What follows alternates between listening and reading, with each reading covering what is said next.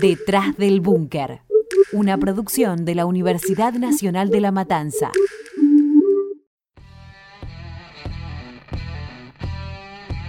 Bienvenidos y bienvenidas a Detrás del Búnker. El que depositó dólares recibirá dólares. ¡Nos inunda más! ¡Nos inunda más! Sí, absolutamente. Vos sabés que sí. Vos sabés que sí. Pero esta noche volvimos y vamos a ser mujeres mejores.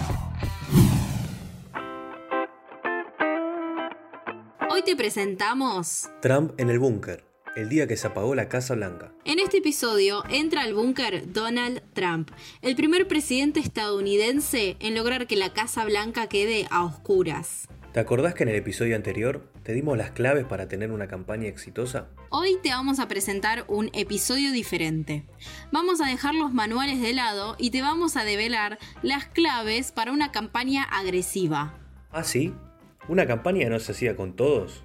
Construyendo consensos y evitando divisiones entre todos los sectores de la sociedad? Bueno, eso es lo que se recomienda y lo que le funcionó a Alberto Fernández en Argentina. Pero en Estados Unidos la discusión es bastante distinta y Donald Trump tiene una estrategia totalmente diferente. Polémicas, divisiones, y hasta amenazas son las herramientas que utiliza el presidente. Un cóctel explosivo para los expertos y un arma letal para el multimillonario. Tras cuatro años de mandato, sigue con una importante base de apoyo. Su estilo es simple pero contundente y su estrategia es la campaña permanente. Siempre se está hablando de Trump en Estados Unidos. Si no es por una política, es por un tuit. Si no es por un tuit, es por un escándalo. El presidente es el que marca la agenda.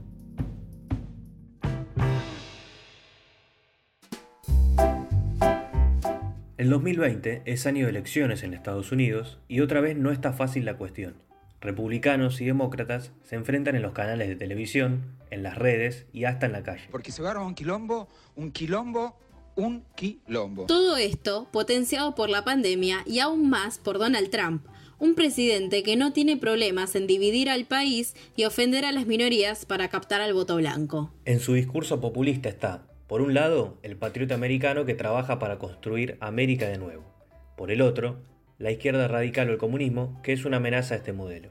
La izquierda radical está representada por los grupos más estigmatizados de la sociedad, afroamericanos, latinos y árabes.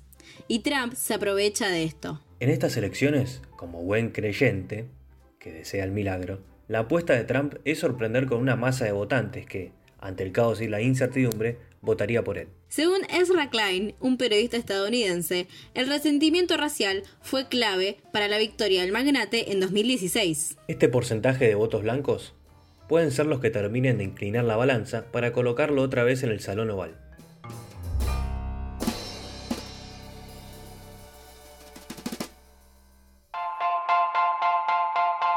Está claro que el 2020 parecía ser el año de la reelección de Trump. Con casi pleno empleo, el multimillonario dominaba la escena política.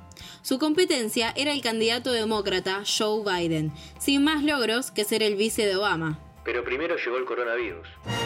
En momentos así quisiera ser un hombre religioso. Trump fue uno de los tantos líderes mundiales que minimizaron la pandemia y en consecuencia se encontraron con el desastre. Millones de casos, más de 100.000 muertes y claro, angustia y crisis en un país que nunca paralizó sus actividades. Y como si fuera poco, llegó el crimen de George Floyd, un afroamericano de Minneapolis que fue asesinado por cuatro policías a plena luz del día, mientras varias personas los grababan con sus celulares. La gota que rebalsó el vaso. Si vos pensabas que después de una pandemia, el 2020 no tenía nada más para ofrecernos, al imperio le llegaron también sus días de catástrofe. Las protestas por el asesinato fueron tan imponentes que llegaron hasta las puertas del Capitolio, y al servicio secreto no le quedó otra que esconder a Trump. ¿Te imaginaste alguna vez la Casa Blanca a oscuras? Mamá, cortaste toda la luz. ¿Pensaste ver a miles y miles de personas en las calles reclamando y llegando hasta las puertas del Congreso como en la crisis argentina del 2001? Bueno, la principal potencia del mundo también tuvo su día gris, y a la Casa Blanca le llegó el momento de ser de color. Pero a este episodio le falta un ingrediente. Apareció el enemigo permanente y de película que mantiene siempre en vilo a los Estados Unidos. Anonymous. Uy, no lo puedo creer. Este personaje misterioso, al igual que en 2012, amenazó y cumplió con develar información confidencial, o batir la posta, para decirlo en criollo.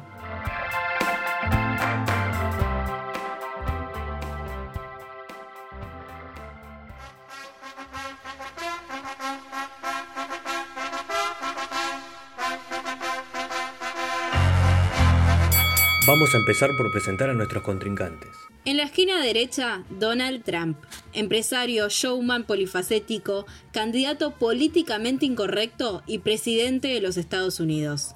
Trump es el hombre que rompe con los libros de comunicación política y el paradigma de candidato tradicional. Un loco para algunos y un patriota para otros. Hizo de la polémica y las controversias el bastión de su carrera política y mediática. Y del otro lado del ring, en la esquina izquierda tenemos al enigmático Anonymous. Nadie conoce quién o quiénes están detrás de la máscara. Solo hay una certeza, hackers, que entran en escena como justicieros. Develan los secretos que nadie sabe, pero que muchos disfrutan descubrir, los que involucran a las personas más poderosas del mundo. Con un video en Twitter, Anonymous anunció su aparición y rápidamente fue tendencia. Primero, aseguró que la realeza británica mató a Lady Di por descubrir una supuesta red de tráfico de niños que involucraría a la familia real. Después, hackeó la página oficial de los agentes de Minneapolis e intervino en las comunicaciones de las radios de los policías de Chicago. También acusó a la OMS de estar al tanto del COVID-19, mucho antes de declarar la pandemia. Y su golpe final filtró archivos que relacionan a Donald Trump con Jeffrey Epstein y su red de prostitución y abuso de menores.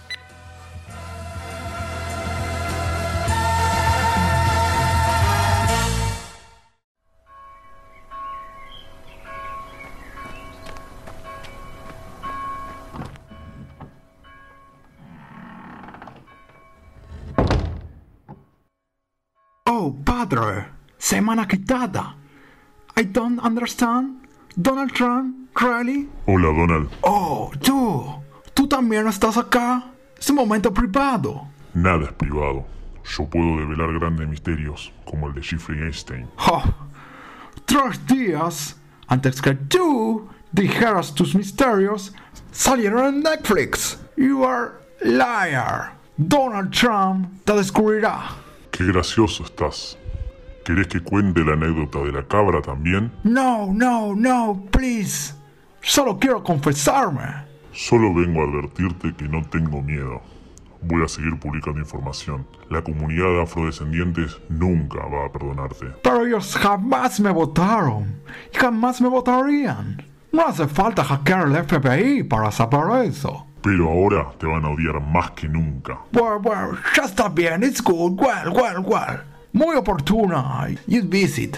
Greeting. ¿A dónde crees que vas? ¿No te das cuenta que el poder que tengo es importante? Las manifestaciones solo van a ir creciendo más y más. Lamento desilusionarte, pero mis campañas no son del todo pacíficas.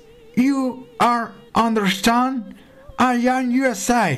Donald Trump is USA. Hice mi campaña construyendo un muro.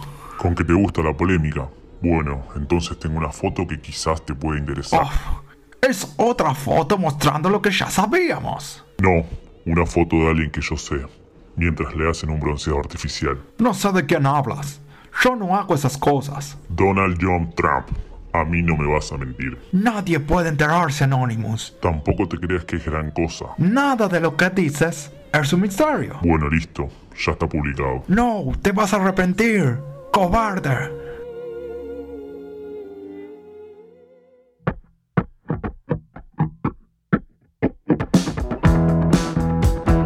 La crisis mundial del coronavirus transformó al mundo, y la campaña de Trump, que se encaminaba al triunfo, también lo está padeciendo. ¿Se terminó la fiesta del mega millonario?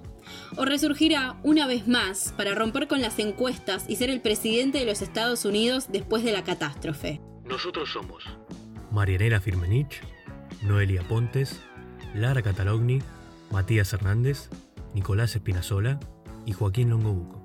Los esperamos en el próximo episodio para seguir analizando y conociendo más historias detrás del búnker. Oh, he published my big, No puedo creerlo. Lo lamento mucho, cariño. Pero bueno, tampoco... ¿Tampoco qué? No, que tampoco era un secreto de Estado. Pero es mi imagen, Melania. La tengo que cuidar. Lo que trato de decir es que no era muy difícil darse cuenta. O sea que... You tell me... ¿Se notaba? Y mis amigas te dicen chisito, Trump. Esto es una verdadera tragedia. Escuchaste un podcast del Taller de Producción y Administración en Medios de la Universidad Nacional de La Matanza.